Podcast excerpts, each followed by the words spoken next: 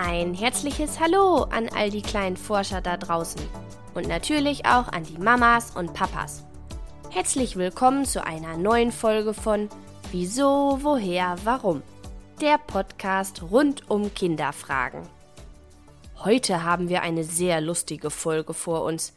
Vielleicht wirst du das eine oder andere Mal mich nicht verstehen oder dich fragen, warum ich so komisch spreche. Je nachdem, wo du mich hörst, kommen dir aber bestimmt einzelne Wörter bekannt vor. Heute geht es um Dialekte und besondere Mundarten, die es bei uns in Deutschland gibt. Das sind nämlich ganz schön viele. Wie viele und was eigentlich Butzen und Puffel bedeutet, das erfährst du heute. Dass wir in Deutschland überwiegend Deutsch sprechen, ist ja klar. Das weiß doch jedes Kind. Aber wie kam es denn, dass plötzlich andere Wörter dazugekommen sind? Und dass in manchen Teilen von Deutschland das A als O ausgesprochen wird? Dazu habe ich mich mal schlau gemacht.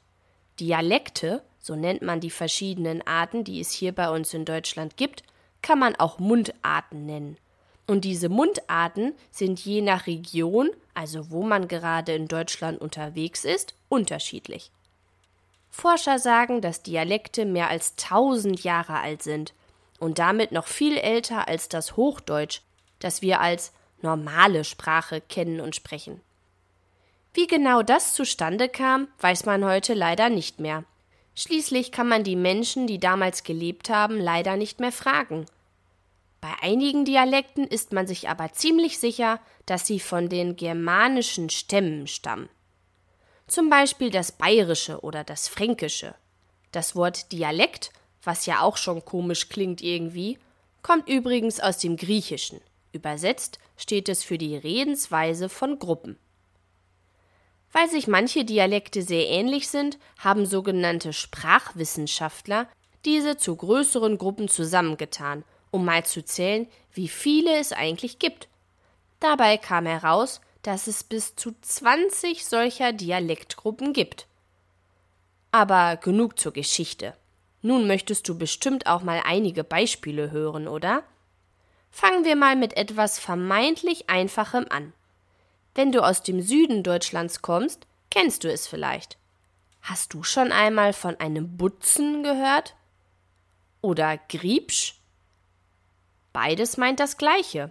Und ich kann dir verraten, ich konnte mit beiden Wörtern nichts anfangen. Sowohl Butzen als auch Griebsch meint das Kerngehäuse, das übrig ist, wenn du einen Apfel gegessen hast. So nennen die Einwohner in Bayern das Butzen und in Sachsen nennen sie es Griebsch. Noch ein Beispiel. Kennst du ein anderes Wort für reden? Da gibt es nämlich jede Menge. In Hamburg wird zum Beispiel geschnackt in Hessen babbeln die Menschen miteinander und in Bayern schwätzen sie. Lustig, oder? So viele Wörter und alle meinen eigentlich das Gleiche. Nur würde dich ein Hamburger vermutlich komisch angucken, wenn du ihn fragst, was er da gerade babbelt. Das berühmteste Beispiel für verschiedene Dialekte gibt es allerdings bei einem Gebäck. Ich sag dir mal, wie es genannt wird, und bin sehr gespannt, bei welchem Namen du weißt, um was es sich handelt. Also, manche Menschen nennen es Puffel, andere Pfannkuchen. Es gibt auch Kreppel oder Krapfen. Auch Fassnachtsküchle wird es in einigen Teilen Deutschlands genannt. Und ich kenne es als Berliner. Na, weißt du, was ich meine? Genau, das süße Hefegebäck mit Füllung, meistens mit Marmeladenfüllung und Puderzucker obendrauf. Und? Wann wusstest du, was ich meine? Ist doch schon interessant, wie viele verschiedene Wörter es für ein Gebäck gibt, oder? Du möchtest noch ein Beispiel? Na gut, eins habe ich noch.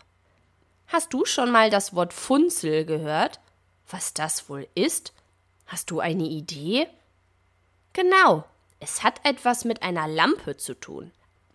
Als Funzel wird allerdings eine Lampe bezeichnet, die nicht mehr viel Licht abgibt.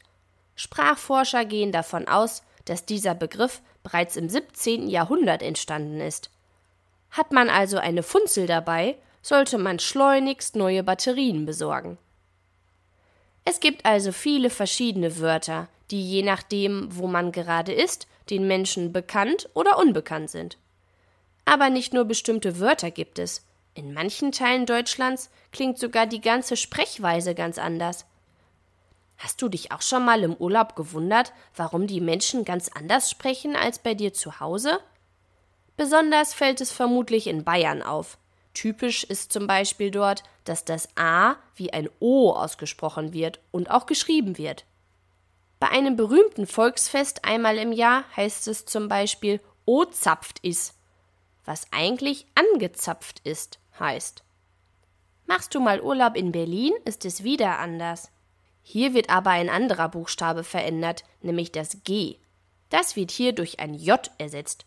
Wenn du zum Beispiel gut drauf bist, heißt es in Berlin gut drauf. Außerdem benutzt man im Berlinerischen üblicherweise mir anstatt mich. Wenn du in Berlin sagen möchtest, dass dir etwas egal ist, sag am besten, dit is mir Schnurzpiepe. Dann weiß jeder, was du meinst. Ganz anders und meist schwer zu verstehen für Urlauber ist der Kölner Dialekt. Der klingt so besonders, dass es einem schwer fällt zu folgen, wenn man nicht aus der Kölner Umgebung kommt. Dieser Dialekt heißt übrigens Kölsch. Ich habe mal ein Beispiel gesucht. Mal sehen, ob du weißt, was es heißt. Et kütt wird kütt. Na, eine Idee? Ich gebe zu, das ist wirklich schwierig. Dieser Satz bedeutet, es kommt, wie es kommt.